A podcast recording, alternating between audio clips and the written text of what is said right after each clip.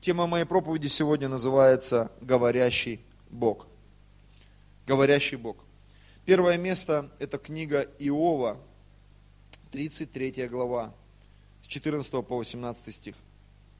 Иова 33, с 14 по 18 стих. Здесь написано так. Бог говорит однажды.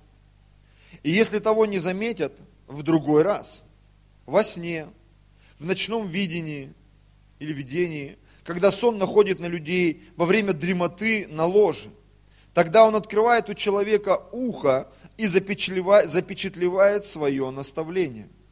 Зачем Бог это делает? Чтобы отвести человека от какого-либо предприятия и удалить от него гордость. Чтобы отвести душу его от пропасти и жизнь его от поражения мечом. Итак, мы с вами увидели, конкретно, черным по белому написано, что Бог, Он разговаривает с человеком. Аминь. Он приходит в его жизнь, и Он начинает помогать человеку встать на правильный путь, чтобы этот путь, он действительно был путем благословения, путем наслаждения, путем откровения для тебя. Вот я немножко начал говорить в начале служения, да, о том, что очень часто мы ожидаем чего-то от Бога. Когда Бог начнет двигаться? Когда люди начнут спасаться?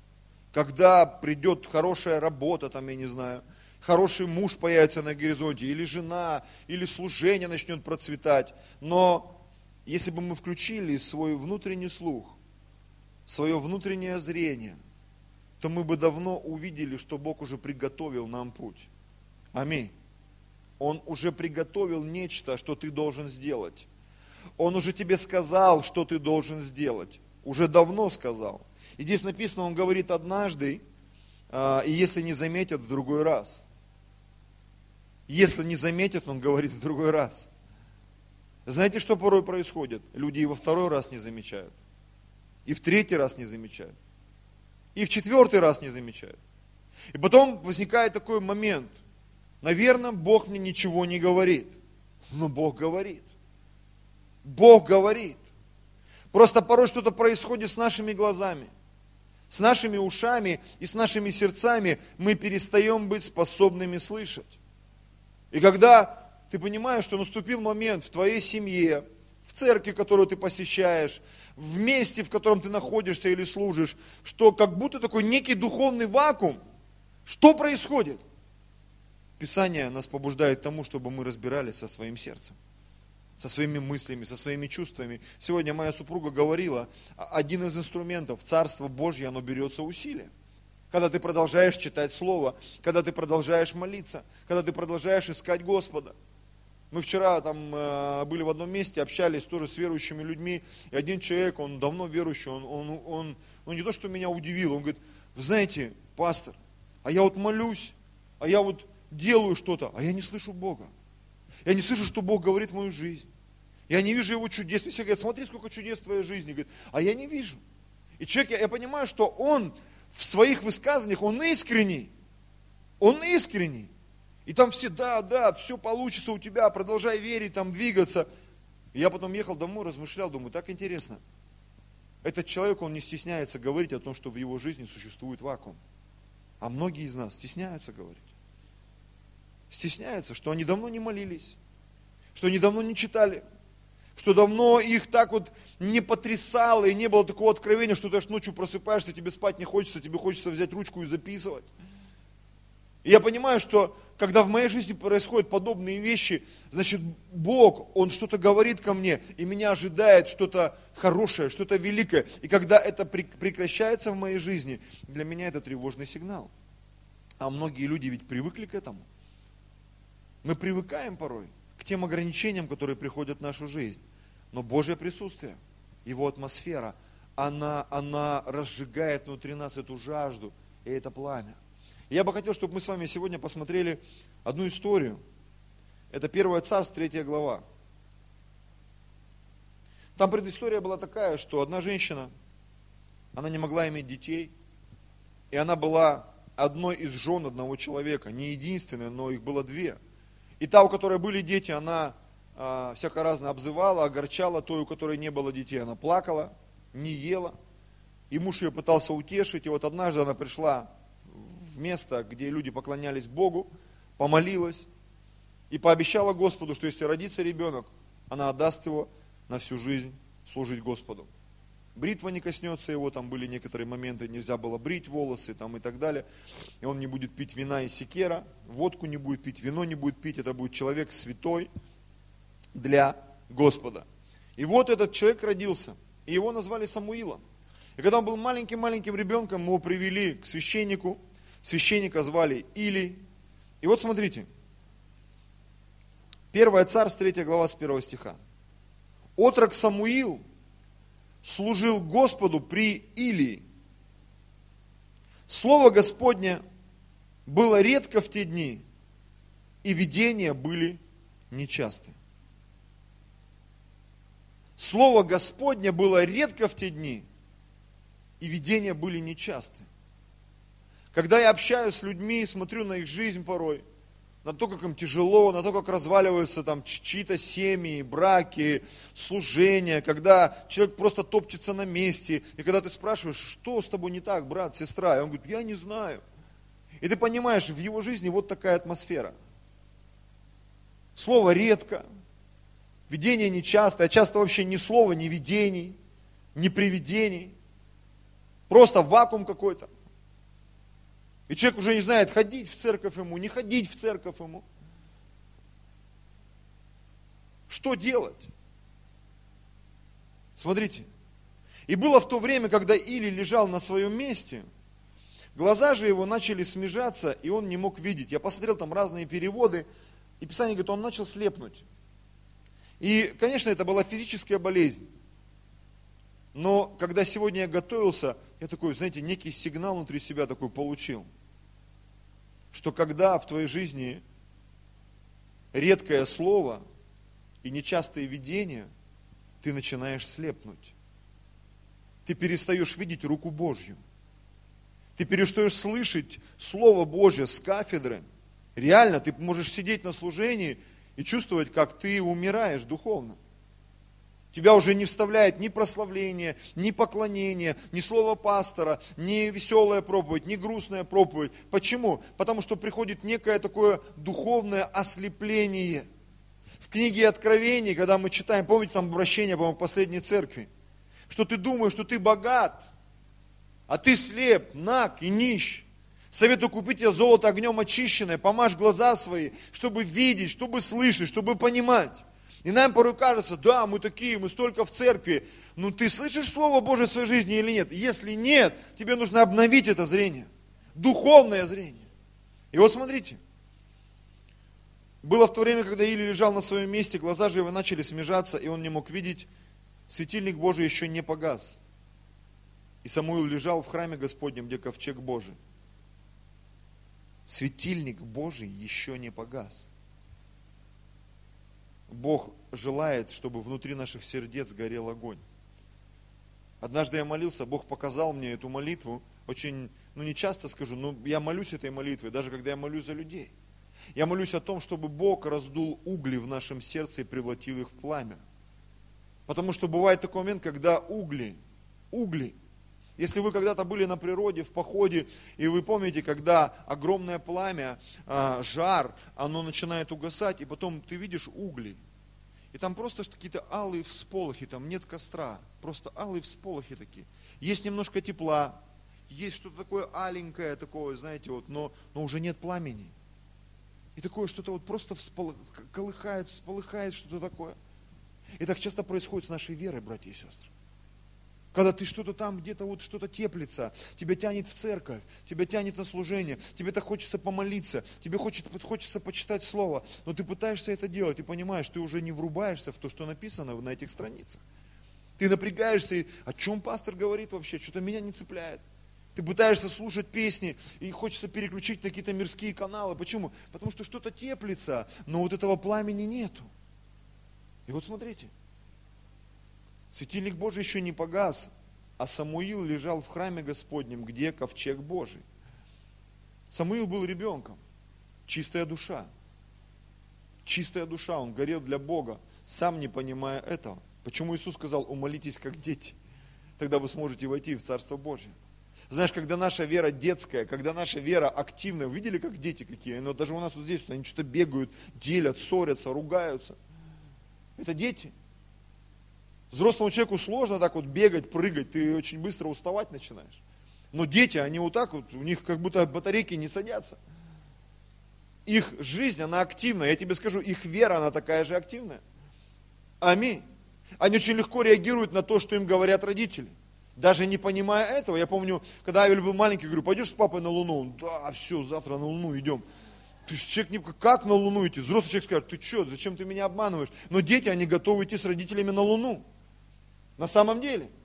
Поэтому, когда ты читаешь Слово, и внутри тебя детская вера, ты готов идти на Луну, ты готов верить за миллионы, за миллиарды и денег, и людей, ты готов верить за новые залы, ты готов верить в то, во что человек, у которого теплится жизнь, он не готов верить, он взвешивает все деньгами, зарплатой, своим здоровьем, своими способностями, он примиряется к своим эмоциям, к своим желаниям, человек, внутри которого детская вера, ему вообще плевать на обстоятельства, которые его окружают. Аминь. У него есть дикое стремление к цели. И вот Самуил, он лежал в храме Господнем, где ковчег, представляешь? Он даже не знал, что это смертельно опасно. Его положили, он лежал. Он не знал, что там э, был момент, когда э, до него или после, я не помню уже, там люди заглянули в ковчег 50 тысяч. И они умерли просто. Он не знал историю про Озу, когда Оза там прикоснулся, а это было после него уже. И умер тоже. Он просто лежал, ему сказали, иди спи, он лег. Не знаю, на него, не на него, рядом где-то. И возвал Господь к Самуилу, Самуил, Самуил. И отвечал он, вот я. И побежал к Илию. И сказал, вот я, ты звал меня? Ну, тот, знаешь, как старенькие слепые люди. Он еще был тучный, написано. Старенькие, пузатые, слепые люди. Тот сказал, я не звал тебя, пойди назад ложись, вот непоседа. Да? И он пошел и лег. Дети, они могут спать, могут не спать. Я помню, когда в школе учился, мне было там 14-15 лет, ты утром встаешь, мгновенно поднимаешься, и ты как будто, ну, сейчас пробуждение, ну такое, я просыпаюсь утром, там, читаю или что-то там в iPad пытаюсь там поделать, потом опять засыпаю. А тогда, когда мне было 14-15, я просто просыпался как робот, вставал и все. И пошел опять там до 4 утра. В 4 утра лег, в 5, 5 встал и пошел. Батарейки не садились. Как новый аккумулятор на, на, этом, на айфоне. Господь в другой раз возвал к Самуилу. Самуил, Самуил. Он встал, пришел к Илью вторично. И сказал, вот я, ты звал меня? А тот сказал, да и не звал я тебя, сын мой. Пойди назад, ложись. Самуил еще не знал тогда голоса Господа – еще не открывалось ему Слово Господне. Знаешь, очень часто, когда у людей детская вера, активная вера, ты не понимаешь, что происходит, ты просто двигаешься на голос. Тебе сказали, ты делаешь. А как у вас церковь выросла? Не знаю, я внутри получил, надо делать вот это. Мы пошли раздавали трактатки, мы пошли там мороженым кормили, мы пошли там блины жарили, мы пошли шаурму раздавали. Вот так 500 человек набежало в церковь. И люди, которые уже там 500 лет в церкви, они говорят, хм, Странная методика. А это не методика. Просто человек услышал голос Божий. На что Бог сегодня ловит? Потому что Бог, Он говорит, я сделаю вас ловцами человеков. И в вашей жизни будут чудеса. В вашей жизни будут знамения. Готов ли ты эти чудеса и знамения принимать в свою жизнь? Потому что очень часто особенно люди, которые давно с Богом, как бы в церкви, да, мы настолько давно с Богом, что мы вообще перестали обращать внимание на знамения чудеса. И мы потом шарахаемся от них, от этих чудес. И говорим, это, наверное, сатана какой-то. А это Бог, который привлекает твое внимание. И кто-то реагирует на это, а кто-то проходит мимо. И сказал Или Самуилу, а, и возвал Господь Самуилу еще в третий раз. Он встал и пришел к Илю и сказал, вот я, ты звал меня. Тогда понял Или, старый мужчина, слепой, что Господь зовет отрока. С третьего раза он только понял. Этот молодой не знает, тот настолько старый, что уже забыл. Только с третьего раза до него дошло, а, это же Господь. Это же Господь. Я не знаю, бывало ли у вас такое, когда вдруг ты понимаешь, что тебе надо кому-то посвидетельствовать, а ты не свидетельствовал уже, ну, год как минимум. И ты как этот Илья с третьего раза, блин, человек ушел, блин, хоть трактатку надо было дать-то, ё-моё. Хоть телефон взять, хоть, хоть что-то сделать надо было. А Бог смотрит, думает, вот тормоз, короче. Потому внутри нас должна быть активная вера, братья и сестры. Активная вера. Когда в нашей жизни активная вера, тогда Богу очень легко говорить с нами. Потому что мы быстро реагируем на то, что Бог нам говорит. Аллилуйя. Мне так интересно э, вспоминать, как Авраам в возрасте почти 100 лет, помните, он сидел под деревом, дремал, смотрел куда-то там в дорогу, и вдруг он увидел троих. Я не думаю, что там было написано на лбу Иисус, там Господь. Просто шли каких-то три человека. И Авраам его как подорвало. Он побежал к ним, помните, да, кто читал это место? Он побежал к ним и сказал, зайдите ко мне, я вас покормлю. То есть они могли пройти мимо. Написано, он побежал к ним, и он начал их уговаривать, чтобы они зашли под его кров. Почему он это почувствовал? Почему он это сделал? Он что-то почувствовал. Потому что его вера даже в 99 лет, она была активной. Аминь. Он это очень сильно почувствовал. И он побежал, написано, и он поспешил. Поспешил прибежать к отроку, сказал, приготовь там из ягненка или из козленка там еду. Потом побежал к кому-то еще, сказал, приготовь там э, муку замеси. Потом еще что-то, быстро приготовили, принесли. И он поставил перед ними. Они кушали, написано, а он стоял. Вот такой был Авраам в 99 лет, братья и сестры. Аллилуйя. Не вот этот Илия, который там что-то дремал где-то непонятно где. И даже не понял, что Бог разговаривает с этим маленьким ребенком. Авраам все понял. И сказал Или Самуилу, пойди назад и ложись, когда зовущий позовет тебя. Так скажи, ты скажи, говори Господи, ибо слышит раб твой. И пошел Самуил и лег на месте своем. И пришел Господь и стал, и возвал, как в тот и в другой раз, Самуил, Самуил. И сказал Самуил, говори, Господи, ибо слышит раб твой. Аллилуйя. Знаете, в этой истории я увидел одну такую проблему. Когда люди, которые должны знать Господа, они почему-то его не знают. А люди, которые не знают Господа, они недавно пришли в церковь, но они так жаждут, а они не понимают, что Господь делает с их жизнью, и они только с четвертого раза начинают с Ним общаться. Хотя старшие, по идее, должны учить младших. Аминь. Мы должны учить, чтобы новообращенный человек, он как можно быстрее становился духовным, он как можно быстрее э, становился тем, кто слышит Господа и следует за Ним. Я верю, что зрелость церкви, она как раз вот в соединении вот этих двух поколений. Аминь. Когда поколение а, взрослое, зрелое, оно духовное, и оно не забыло голос Божий, но оно знает голос Божий, и оно передает эти знания, оно передает это помазание, оно передает эту информацию. И люди, которые следуют за нами, которые, возможно, приходят после нас, они берут это помазание, и они несут его. И для них это не что-то странное, дикое, то, что заводится с четвертого раза. Аллилуйя. Ну согласитесь, это странно. Бог, написано, говорит раз или два к Самуилу он обращался четыре раза, братья и сестры. Четыре раза. Из-за того, что Или, он просто не понял, что это Бог разговаривает с ним. Он просто не понял. Знаете, что я увидел?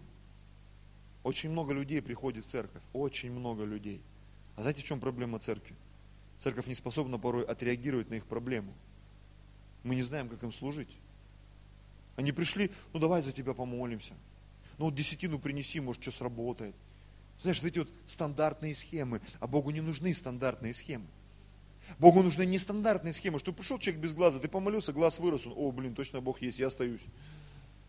Чтобы он пришел, там, пожертвовал 50 копеек, и 50 тысяч вышел и нашел на улице, сказал, реально, ребята, ваши молитвы работают, я буду ходить в вашу церковь.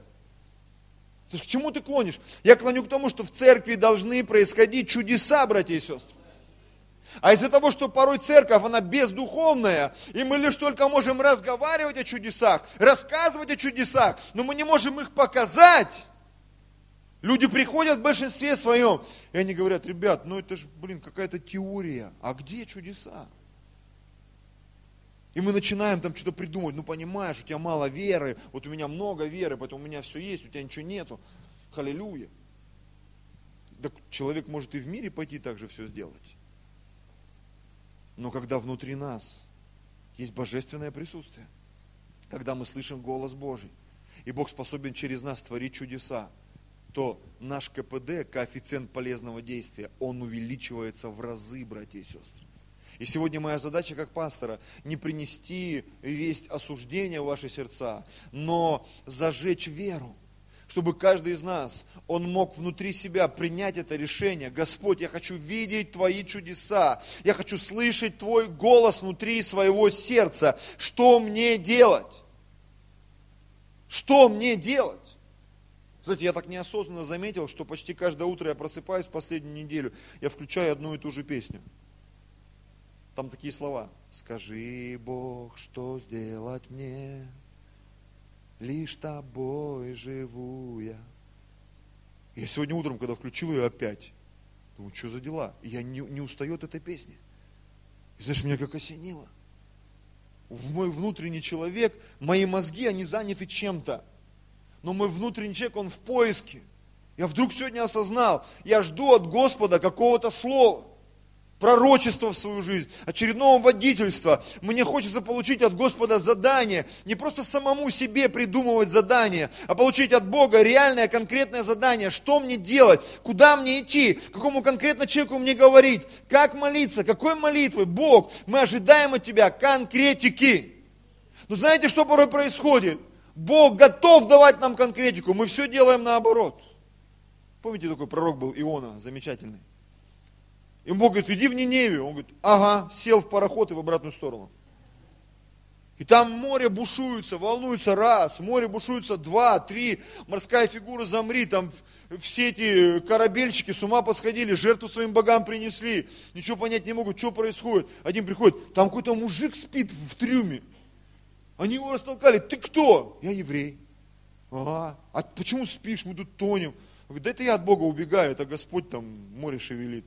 Они говорят, ты что, дебил? Ну, ты я перевожу с глубокого греческого. Говорит, ты, ты с ума сошел? Что? Говорит, выбросьте меня в море, и все будет хорошо. Кто помнит эту, эту книгу? И они сначала отказались, а потом бросили. И написано, э, принесли жертву богам и дали обеты. Я помню, пастор Алексей пошутил, дали обеты, евреев больше не возить. Потому что ты не знаешь, кого ты везешь. Потому что Бог ему сказал, а он, возможно, в обратную сторону попер.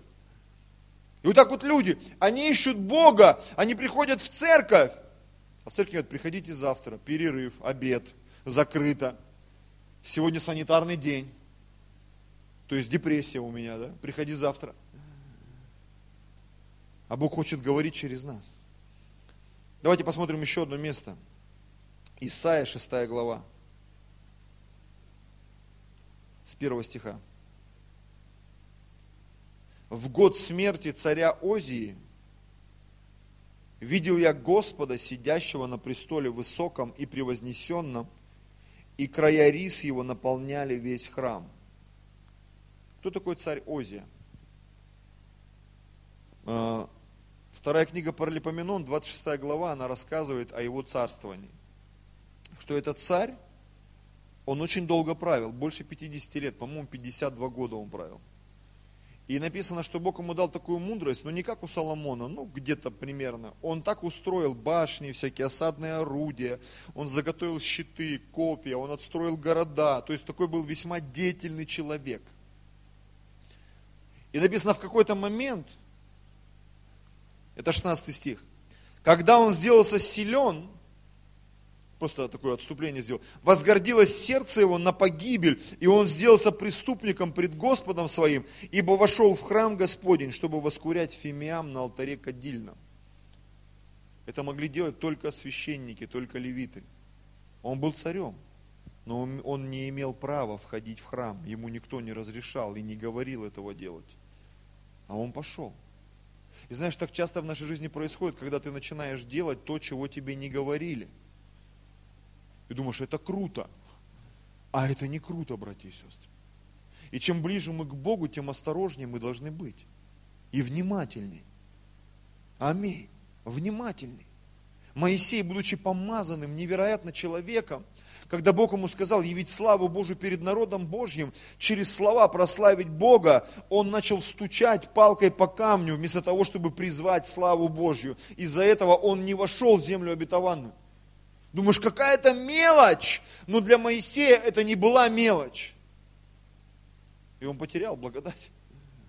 Он не вошел и не порадовался вместе со всеми. Потому что он ослушался Бога вот в такой мелочи. И вот этот царь, он наслушался Бога. И там целая история, как он покрылся проказой, его священники вытолкали из храма, и он был настолько сильно прокажен, что его даже от царства удалили, и там его сын царствовал вместо него, а он жил в отдельном доме прокаженный, пока не умер. И вот в год смерти этого царя, в год смерти, пророк Исаия говорит, я видел Господа, сидящего на престоле высоком и превознесенном, и края рис его наполняли весь храм. Вокруг него стояли серафимы, у каждого из них по шести крыл, и двумя закрывал каждое лицо свое, и двумя закрывал ноги свои, и двумя летал. И взывали они друг к другу, и говорили, свят, свят, свят Господь Саваоф, вся земля полна славы его, и поколебались верхи врат от глаза восклицающих, и дом наполнился курениями. Короче, пророк накурился там у нас. В хорошем смысле. Он пережил невероятную атмосферу Божью, невероятную силу Божью. Он попал в присутствие Божье. Он увидел Господа. Не знаю, видел ли он до этого, но вот он увидел это видение. И смотрите, реакция пророка. И сказал я, горе мне, погиб я. Ибо я человек с нечистыми устами, и живу среди народа также с нечистыми устами, и глаза мои видели царя Господа Саваофа. Оказавшись в Божьем присутствии, в жизни пророка началась мгновенная корректировка. Он понял, что он не такой уж и крутой, не такой уж и святой. И оглядываясь на свой народ, среди которого он жил, что понял, там еще больше проблемы у людей. Он увидел проблему – знаете, когда Бог начинает говорить в нашу жизнь, ты сразу видишь проблемы. Ты вдруг понимаешь, что ты вообще не молился последний месяц. Ты вдруг понимаешь, что ты вообще не читал Библию, что ты пару-тройку лет вообще никому не проповедовал, что ты вообще ничего не делал для Господа. Когда последний раз ты приносил десятину, ты не, там не можешь вспомнить. И все становится на свои места. Ты вдруг понимаешь, вот почему я такой несчастливый, почему я такой грустный, почему я такой скучный. Почему все так плохо в моей семье? Почему отношения с женой, с мужем нарушены, с детьми? Потому что ты давно не слышал голос Божий в своем сердце. А я много раз говорил о том, что когда Бог приходит, Он не будет тебя осуждать, но Он будет тебя обличать. Обличение Духа Святого, оно всегда покажет тебе выход. Оно всегда покажет тебе путь, потому что осуждение дьявола, оно загонит тебя в тупик. Но обличение Духа Святого всегда покажет тебе выход. Поэтому мечтайте и желайте обличения Божьих, братья и сестры. Аминь. Потому что Бог говорит, сухую ветку ее обрезают, а ветку, приносящую плод, ее ведь тоже очищают. Зачем? Чтобы больше плода было. Чтобы больше плода было. Тогда прилетел ко мне один из серафимов, и в руке у него горящий уголь, который он взял клещами с жертвенника, и коснулся уст моих, и сказал, вот это коснулось уст твоих, и беззаконие твое удалено от тебя, и грех твой очищен. Этот человек попал в присутствие Божье, он увидел Господа, он мгновенно покаялся, Бог мгновенно принял его покаяние, он получил свободу, исцеление, очищение, освобождение. И вот смотрите, и услышал я голос Господа, говорящего, кого мне послать и кто пойдет для нас? И я сказал, вот я, пошли меня. Что я вижу здесь? Я вижу здесь то, что интересно, что когда очистились его уста, он начал что-то слышать. Когда в его жизни произошло очищение, он вдруг начал слышать. Он вдруг начал слышать. Знаешь, когда ты заставил себя прийти на служение, когда ты в кои-то веке, ты решил, буду поститься, Столько постов я церковных пропустил и вообще. И вдруг на второй день Бог начинает с тобой разговаривать. И ты обалдел. Думаешь, вот это да. Я так давно не слышал голос Божий. Ты открываешь Библию, слипшиеся страницы, и вдруг Бог начинает с тобой разговаривать через слово, думаешь, вот это да. Я так давно не слышал голос Божий, я так давно не получал откровений. Ты вдруг идешь на улицу, и Бог тебе говорит, вот этому человеку попроповедуй, вот с этим пообщайся. И ты, ты давно ходил мимо этих людей, никогда не обращал внимания, даже в голову не приходили эти мысли. И вдруг внутри тебя началась какая-то информация, которая тебя управляет в дела Божьи, и ты сам от себя обалдеваешь, начинаешь проповедовать, и люди спасаются. Ты начинаешь молиться, люди исцеляются. Твои жертвы вдруг начинают умножаться в 360 и 100 крат. Что происходит вообще? Это говорящий Бог, который всегда говорил в твою жизнь. Но ты или я, мы не всегда реагировали на то, что Бог говорил в нашей жизни. Это так, братья и сестры. Аллилуйя. И вот сказал он, сказал Бог пророку Исаия, пойди и скажи этому народу, слухом услышите и не разумеете, и очами смотреть будете и не увидите, ибо огрубело сердце народа сего, и ушами с трудом слышат, и очи свои сомкнули, да не узрят очами, и не услышат ушами, и не уразумеют сердцем, и не обратятся, чтобы я исцелил их. Смотри, какая концовка. Пророк попал в присутствие Божье, но он попал не просто так. Он попал, чтобы получить определенную информацию, и чтобы эту информацию донести до народа Божьего. Знаешь, когда Бог начинает с нами разговаривать, это не просто ваш совместный такой э, кайф, знаешь, ты и Господь. Да, и это тоже бывает, но очень часто Бог приходит в нашу жизнь, и Он говорит в нашу жизнь для того, чтобы ты сделал что-то в жизни других людей. На самом деле, Бог хочет использовать тебя. Знаешь, мы многие, мы не хотим, чтобы нас использовали, но быть используемым Богом – это великое благословение на самом деле. Потому что когда Бог начинает тебя использовать, и ты становишься инструментом в Его руках, Он начинает устроять тебя на самом деле, чтобы ты ни в чем не нуждался. Аллилуйя. Чтобы ты был исцеленным, чтобы ты долго жил, чтобы ты был мудрым, чтобы ты был богатым на всякое доброе дело. Почему? Потому что ты инструмент в его руках, и ему нужно через тебя работать, чтобы ты мог передвигаться. Он даст тебе машину, а то и самолет. Он даст тебе денег, чтобы ты мог отдыхать и восстанавливать свои силы где-то там в теплых краях, я не знаю. Бог будет заинтересован в том, чтобы как можно больше людей спасти через твою жизнь. Аминь. И как ты думаешь, даст ли он тебе чудеса? Ведь сам Иисус сказал, идите и проповедуйте.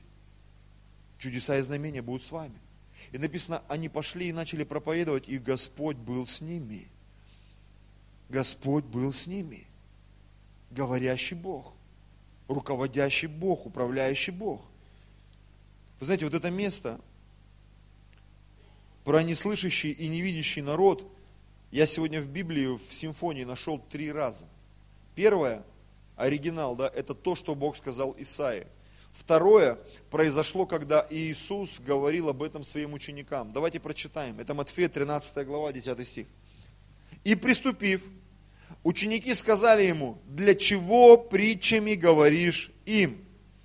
То есть он рассказывал притчи. Эти притчи не всегда и не всем были понятны. Такие завуалированные истории.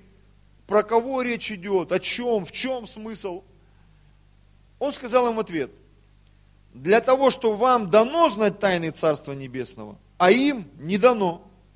Ибо кто имеет, тому дано будет и приумножится.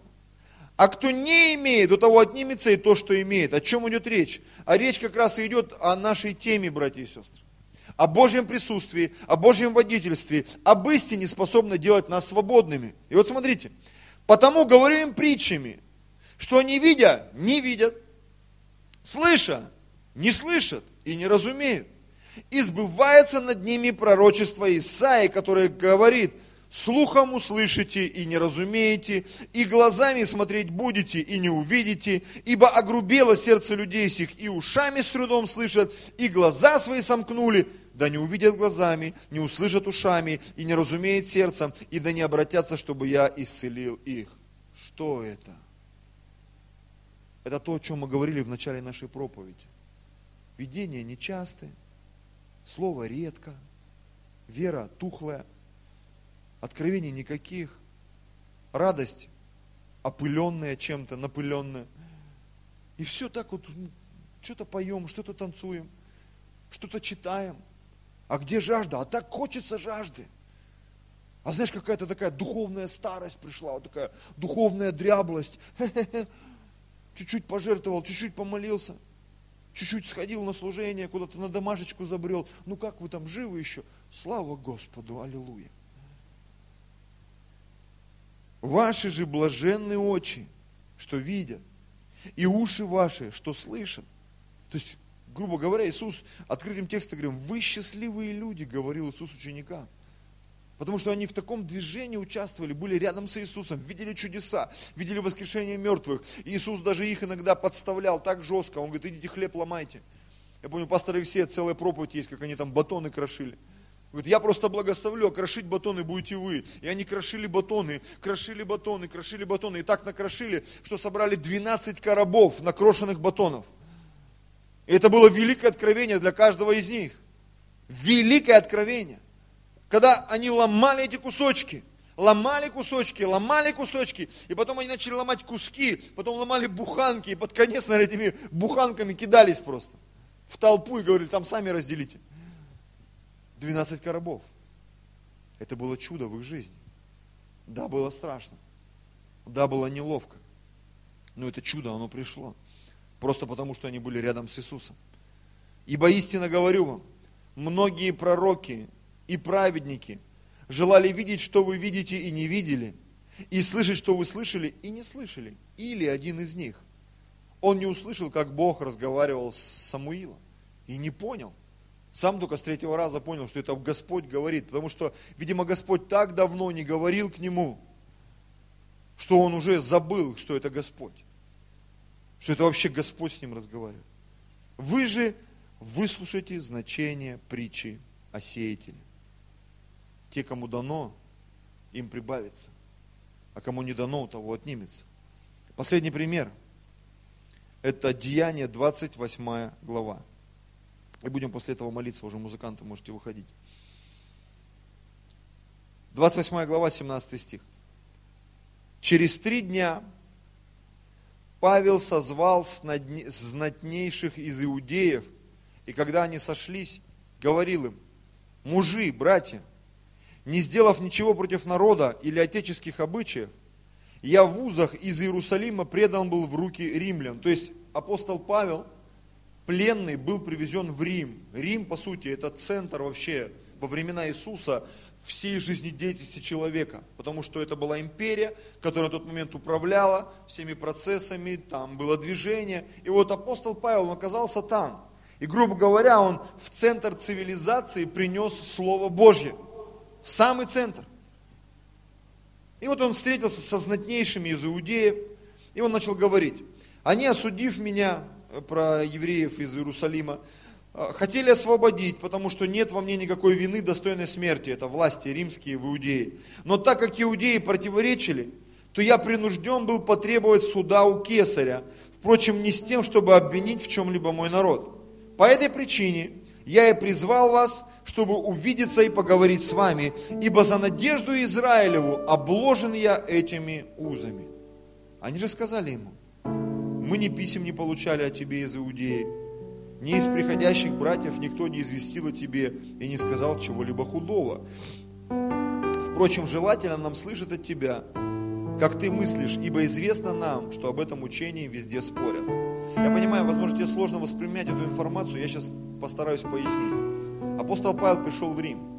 Бог привел его, чтобы он проповедовал. Причем не просто каким-то бомжам, он проповедовал самым богатым людям этого города, знатнейшим иудеям. Знатнейшим иудеям. И когда он начал им говорить, их реакция была очень интересной. Они не были настроены ни за, ни против. Как многие люди в мире, которым мы проповедуем, нейтрально. Они не были настроены, вау, мы принимаем. Они не были настроены, а, это ты, который там злой, там, да. Очень многие люди, они спокойны по отношению к Богу. Большинство людей, да, есть какие-то радикалы, а, вы секта, а, вы там, но большинство людей, которым мы проповедуем, они в такой, на средней дистанции. Ни за, ни против. Очень спокойно, очень спокойно относятся к, к тому, что когда мы проповедуем. И вот Павел, он начал им рассказывать. и назначив им день, очень многие, так написано, очень многие, то есть много людей пришло. Пришли к нему в гостиницу, и он от утра до вечера излагал им учение о Царстве Божьем, приводя свидетельства и удостоверяя их о Иисусе и о законе Моисеева, из закона Моисеева и пророков. Смотрите, одни убеждали словами его, другие не верили. Будучи же не согласны между собой, они уходили, когда Павел сказал следующие слова. «Хорошо Дух Святый сказал отцам нашим через пророка Исаию, «Пойди к народу сему и скажи, слухом услышите и не уразумеете, и очами смотреть будете и не увидите, ибо огрубело сердце людей сих, и ушами с трудом слышат, и очи свои сомкнули, да не узрят очами, и не услышат ушами, и не уразумеют сердцем, и не обратятся, чтобы я исцелил их. Три истории. Одно и то же пророчество. Бог говорит в нашу жизнь, братья и сестры. Бог говорит в наши сердца. Он хочет, чтобы мы слышали Его. Он хочет, чтобы мы были руководимы им. Потому что с Богом ты никогда не споткнешься. С Богом в твоей жизни всегда будут чудеса. С Богом в твоей жизни всегда будут ответы. Аллилуйя. Мы видели три истории. Это видение пророчества Исаи. Это разговоры Иисуса с учениками. И это проповедь Павла знатнейшим иудеям в Риме. И везде мы видим одно и то же. Реакцию духовных людей. Исаия услышал от самого Господа, это слова самого Господа что уши людей огрубели, их зрение, оно ослабело, они не видят, они не слышат, они не могут обратиться. Что значит обратиться? Вообще обращение э, с греческого, да, это как покаяние, это обращение от мертвых дел. Когда ты делал что-то, и ты перестал это делать, и начал делать то, что Бог тебе говорит. Аминь. Начал делать святые вещи, говорить святые слова, поступать свято, устремляться к святым вещам. И Бог начал через тебя действовать и двигаться. Иисус говорил об этом ученикам. Говорит, вам дано. Почему? Потому что вы приняли спасение в свое сердце. Вы приняли решение следовать за мною. Вы приняли решение слушать меня и слышать меня. А эти люди, многие, которые приходят, вообще непонятно, зачем они приходят. Непонятно, зачем они приходят. И кому-то удается услышать, кому-то не удается. И третья категория людей. Это люди правящие, знаменитые, элита богатые, которые в принципе не нуждаются в чем-то, нуждаются в спасении. Они нуждаются в спасении. Аллилуйя. И знаете, я увидел во всем этом, что Бог, Он готов разговаривать с любым человеком, с бедным, с богатым, с нуждающимся. Вопрос, способны ли мы его слышать? Способна ли церковь его слышать? Потому что Бог говорил с пророком, Бог говорил с учениками, и Бог говорил с неверующими людьми. Он разговаривал с ними. И последнее, пару стихов. Итак, да будет вам известно, что спасение Божие послано язычникам, они и услышат. Когда он это сказал, смотрите, иудеи ушли, много споря между собой. пастор, наблюдаю за людьми. Не подумайте, что я там контролирую, просто наблюдаю. Просто за своими соседями где-то, просто наблюдаю, что происходит в жизни людей. И знаешь, я заметил такую вещь. Пока Божье присутствие не проявится в жизни человека, очень сложно понять, насколько он верующий. пока оно не проявится, очень сложно понять. Потому что когда Божье присутствие начинает проявляться, ложь, она становится просто невыносима. Помните этот случай с Ананией и Сапфирой? Там все жертвовали от сердца, а эти что-то там пожертвовали, да не все. И померли. Причем так померли, что мама не горюй. Потом эта история с сыновьями священника Скевы. Церковь изгоняла бесов, и эти решили изгонять бесов. Да не получилось. Да их там до гола раздели, там какой-то был насильник, Чикатило там тех времен. После этого все испугались. И там такая ситуация, написано, из посторонних никто не мог пристать, но спасаемые постоянно прилагались к церкви. Такая очень интересная, правильная атмосфера была в церкви. Были чудеса, были знамения, был говорящий Господь. Посторонние не могли пристать, люди спасались, церковь росла. Жертвовали сердцем, духом, финансами. И это не просто была первоапостольская церковь. Потом все закончилось, как некоторые говорят. Это продолжается до сих пор. Писание говорит, Иисус Христос вчера, сегодня и во веки тот же. Наш Бог, в котором мы верим, Он тот же. Который говорил Петру, который говорил Павлу, который говорил Исаии, это тот же Бог, тот же Бог, тот же Бог, который готов говорить к тебе сейчас, сегодня, в твое сердце, в твой разум.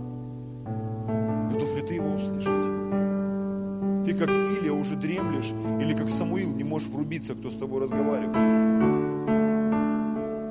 Мы должны научиться слышать голос Божий, и делать то, что нам говорит Господь. Давайте склоним свои головы.